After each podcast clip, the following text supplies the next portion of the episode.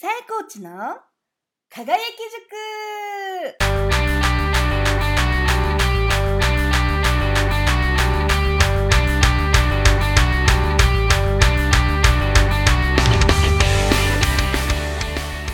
おはようございます。関係コンディショニングコーチ兼コーチ育成トレーナーの市原さやかです。第3回さやコーチの輝き塾始まりました。今週もよろしくお願いいたします。えっとですねこの第3回始まってあのー先週ぐらいからいろいろと感想をいただくようになりました。本当にありがとうございます。やっぱりこう感想をいただくとあちゃんとこう聞いていただけるいあの聞いていただけてるんだと思ってやっぱりすごく励みになります。本当に嬉しいです。でなんかいろいろ本当に感想いただいたんですけれども中でも一番嬉しかったのがあのこのラジオを聞いて第1回で夢を叶えたっていう話をしたんですね。あの例えば昔私小説家になりたくてえっと、でも今あの自分のサイトでいろいろと文章を書いていることでなんかあの書く仕事っていうのをあの叶えた感じがするってで同じく声の仕事もしたかったけどこうやってラジオを始めることによってその夢も叶えたような感じがするってお話をしたら共感していただけてあの私もラジオや始めることにしましたっておっしゃってくださる方がいてあなんか本当にこれやってよかったなっていうふうに思いました。これを聞いてくださってるあなたももしよかったらまだ叶えていない夢を叶えてみてください。そうやってご自身をどんどん表現なさっていってはいかがでしょうか？では、えーと、お悩み相談のコーナー、えー本日行く前にだあの今日もちょっと私のことについてお話しさせてください。私あの関係コンディショニングっていうものの人間関係を扱うコーチングをさせていただいているんですけれども、えっと、それをベースにした1対1のセッションもしております。このセッションの目的なんですけれどもあなたが気づいていないあなたの可能性輝き素晴らしさを開花するというセッションです。じゃあなんかあのどんな特徴があるのっていうことに関してはなんかあの世の中にはあのこういうふうにやってみましょうみたいな「ハウツー」っていっぱいあるじゃないですか。でもそれ通りにやっても A さんにとってはすごく良かったとしても B さんにとってはあのあまり効果がなかったっていう場合ってあるじゃないですか。じゃあそれって何でなんだろうっていうとあのやり方ではないと思うんですよね。何かやり方を変えてこううまくいくのであれば世の中たくさんの人が多分成功してると思うんですよ。成功してないんであればそれはやり方をどうこうする問題じゃないんだなあのどうこうするっていう話じゃないんじゃないかなって思ってやり方ではなくあり方を変えるコーチングというのをさせていただいてます。なのでこの私のセッションを受けていただくとあなたが気づいてないあなたの輝き素晴らしさが開花するそして今まで知らなかった自分に気づいて思わず「あっ!」って言っちゃうようなセッションです。もしご興味がありましたらウェブサイトからあのお尋ねいただくかもしくはあの体験セッションというのがありますのでお受けいただけたらなと思います。では次のコーナーに参ります。さやコーチへお悩み相談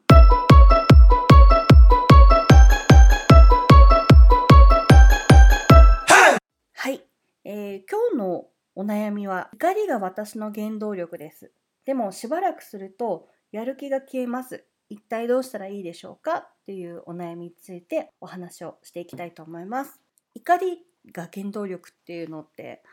例えば振られた何くそと思って綺麗にやなってやると思ってこうダイエット頑張るヘアメイク頑張るあのとかそういうのとかってあると思うんです。あと他に何だろう、うん、と勉強頑張るとか仕事頑張るとか苦手な上司にあんなこと言われたから見返してやるみたいなのってまあまあある話だと思うんですけどでも確かにその怒りって瞬発力は強いけどなかなか続かないんですよね。じゃあそれって何でだろうってしばらくするとやる気が消えるんですけどってそうなんですよ怒りって瞬間的にはすごく強いパワーなんですけど持続力はないんですよ。なので怒りを原動力にしてもあなたの力の根底にはならないんじゃないかなって私は思っています。しかも怒りってそのままにしていくと蓄積されていきます。でそして常にイライラしたり怒りっぽい人って周りから見られることもあります。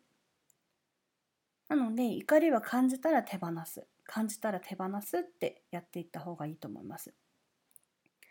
あとですね怒りの下にあの感情が隠されている可能性があるのでそれを探した方がいいと思います。怒った時にあの実は寂しさを感じたとか悲しさを感じたとか恥ずかしさとかあってそれを隠すように怒るって表現の仕方することが結構あるんですね。例えば子供とかってそういうことしません？なんか失敗して恥ずかしいんだけどそれをごまかすように怒るとかって。そんな感じで大人であってもそういうことします。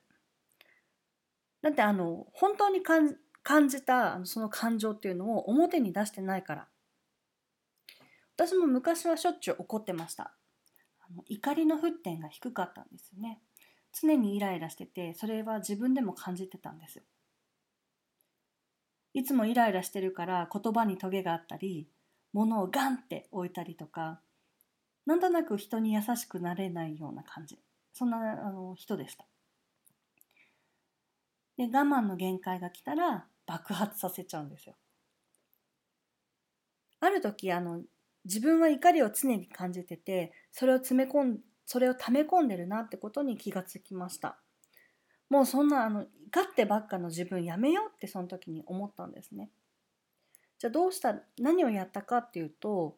怒りをちゃんと感じるってことをやりました。自分の感情に向き合うってことですね。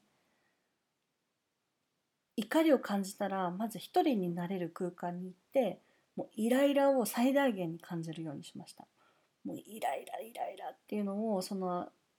もうその事柄なのか人なのか分かんないあのその時々によってですけどそれを頭に浮かべてもうイライライライラさせてます。感じ体中でいれもう怒りを感じて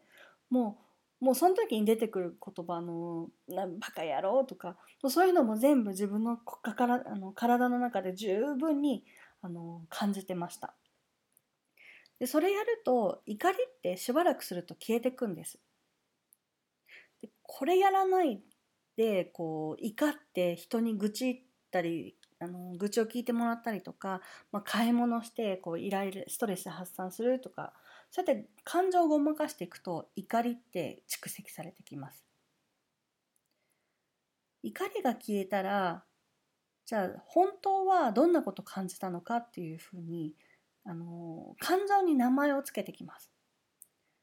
この感情は悲しいなのかな？うんちょっと違うな寂しいうんそれも違う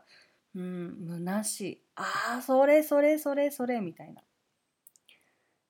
ぴったりする、あの名前つけたらなんとなくその気持ちから離れたような感覚になるんですね。そこまでやります。生きていく上で怒りを感じないって無理だと思うんですよ。怒りを感じないってことは他の感情も感じにくいんです。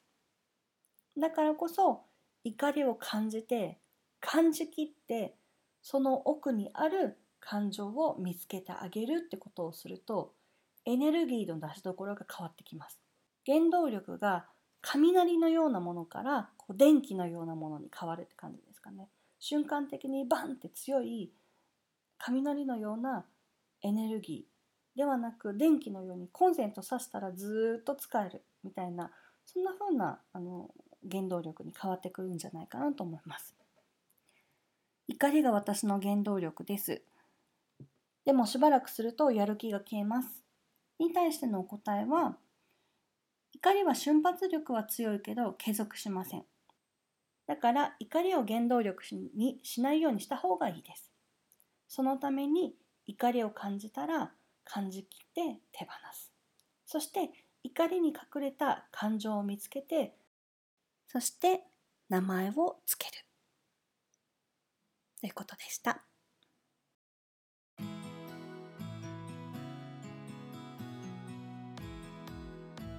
では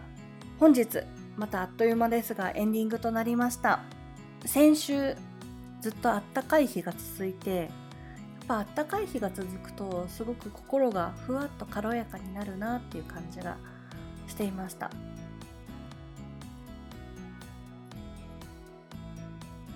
太陽の力ってすごいですね。私あの結構太陽とかこう惑星とかがすごい好きで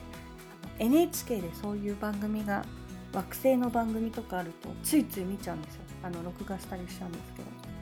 未知のもの自分が見えていないものっていうのにすごい興味があります。取り留めもない話なんですけどなんか自分がどこか、あのー、知らないところに行けるのであれば宇宙に行ってみたいなって。そんなことが今ふと湧いてきました。全然こう何の脈絡もない話で大変恐縮です。朝から何を 何を言ってるんでしょうか。はい。ということでえっ、ー、とこのさやコーチへの輝き塾へのご質問ご感想、えー、お悩み相談へのご連絡などいろいろお待ちしております。あなたのそのメッセージが私の原動力となりますのでぜひぜひメッセージをお寄せいただけると嬉しいです。ということで今週もあなたの毎日が輝きにあふれますように。それではお相手は市原さやかでした。また来週。